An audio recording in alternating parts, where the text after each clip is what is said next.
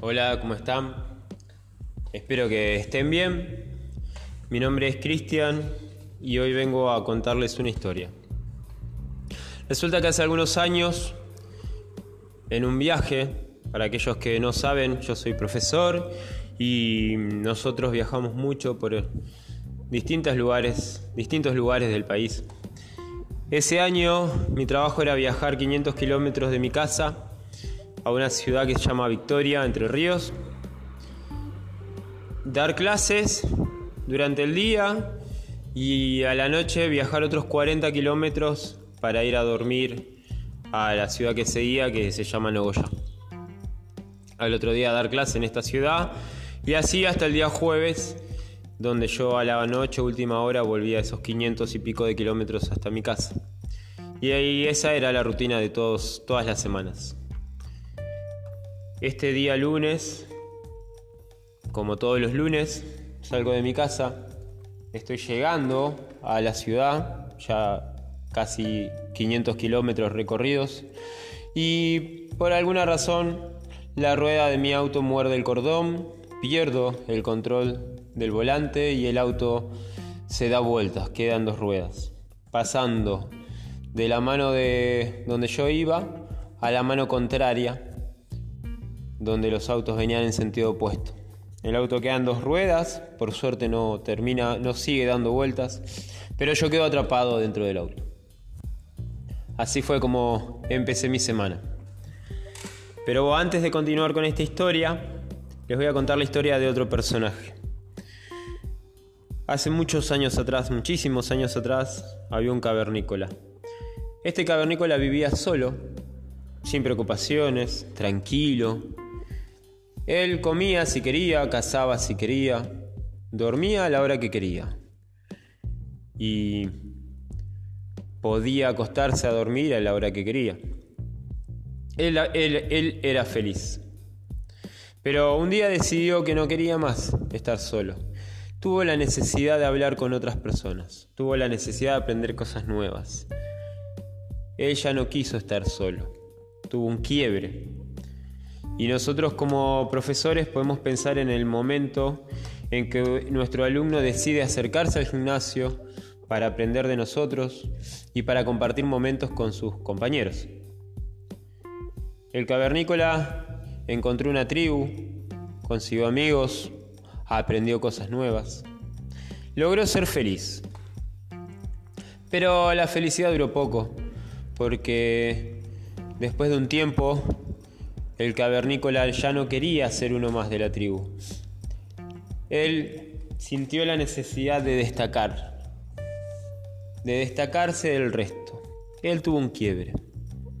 Y si volvemos a comparar con nuestro alumno, podemos pensar en el momento en que nuestro alumno quiere graduarse, decide graduarse y convertirse en profesor.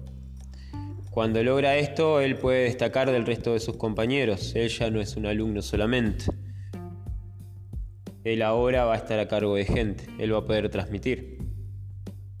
Este cavernícola se acerca a los maestros de la tribu, aprende cosas nuevas, necesita conocimiento. Este cavernícola logra lo que él quería y se destaca del resto de sus compañeros. El cavernícola logra ser feliz. Pero como se imaginarán, la felicidad dura un tiempo.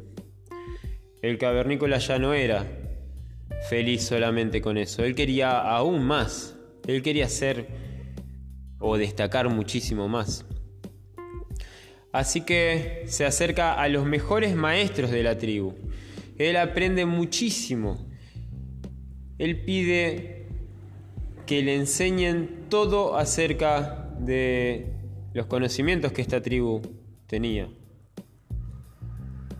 Y si volvemos a comparar, Podemos pensar en el momento en que nuestro alumno deja de ser profesor y logra el grado de maestro. En ese momento destaca no solo de sus compañeros, no solo de los profesores y de sus alumnos. Este cavernícola logra lo que él quería, logra ese poder y es feliz. Pero como se imaginarán en esta historia, después de un tiempo él quería más. Porque él empezó a compararse, él empezó a mirar a los costados, él empezó a mirar a las tribus vecinas, él empezó a compararse con los maestros de estas tribus vecinas.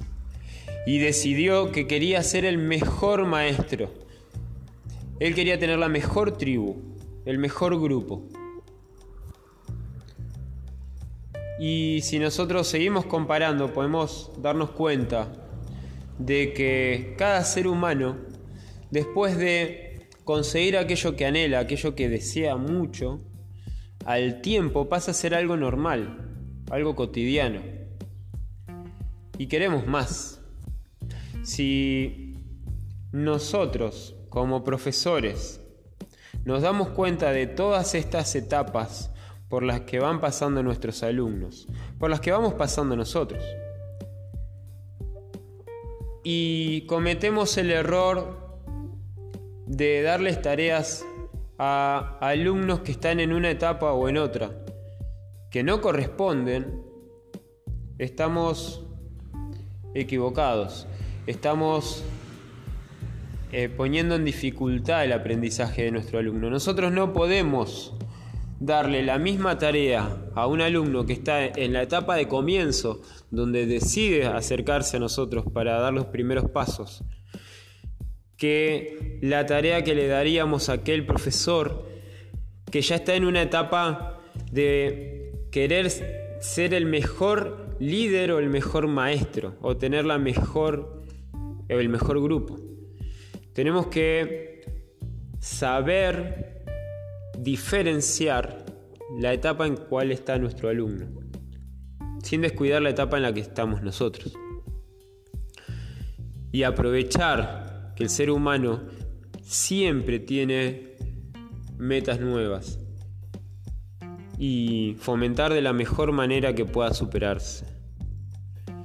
Nosotros todo el tiempo estamos decidiendo, vivimos decidiendo. Desde este momento en el que yo estoy grabando este, esta historia, a ustedes en este momento que deciden escucharla. Y está comprobado que casi todas las decisiones que tomamos están hechas por nuestros sentimientos. Cada persona decide en base a los pensamientos y a los sentimientos que tiene. Por eso es tan importante crear lazos con nuestra gente. Es tan importante crear lazos con las personas y ayudarlas a que tomen las mejores decisiones. Nosotros, como profesores, por suerte decidimos hacer lo que nos gusta hacer. Y es tan importante que cada persona encuentre aquello que realmente les gusta hacer y pueda no solo hacerlo los fines de semana como un hobby, sino transformarlo en su forma de vida. Cuando yo contaba esta historia, la del auto, que al final lo único que pasó fue que el auto se destruyó, pero yo quedé atrapado, al, por suerte pude salir y no tuve ningún problema, salí ileso, fue una mala experiencia y nada más. Pero cuando yo contaba esta historia, la gente que me escuchaba me preguntaba casi siempre lo mismo, si yo seguiría haciendo lo mismo. Y mi respuesta era que por supuesto, porque cuando nosotros hacemos lo que nos gusta, es imposible que lo cambiemos. No hay manera de hacer otra cosa.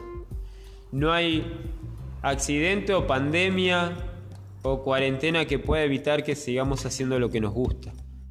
Cuando nosotros conseguimos combinar aquello que nos gusta y nos apasiona hacer con lo que hacemos todos los días, es imposible que lo dejemos de hacer y es imposible que nos vaya bien. Porque nosotros vivimos, respiramos eso que hacemos. Para nosotros no hay de 8 a, a 5. Para nosotros no existen las 8 o las 12 horas de trabajo. Para nosotros no existe que el viernes seamos felices porque el sábado y domingo no trabajamos y que el lunes estemos amargados porque volvemos a trabajar. Para nosotros no existen los días de la semana, son todos iguales. Para lo que hacemos lo que nos gusta, mm, trabajamos de día y de noche, incluso cuando dormimos.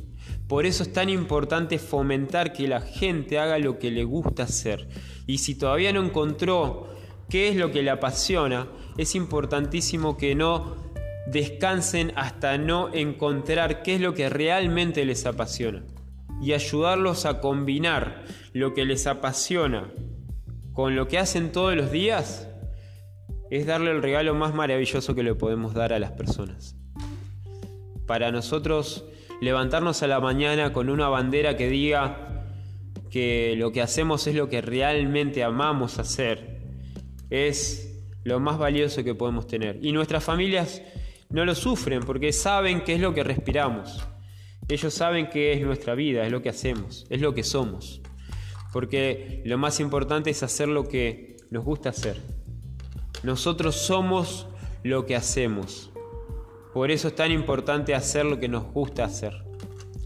Espero que el video les ayude, les sirva y nos vemos a la próxima. Se los quiere.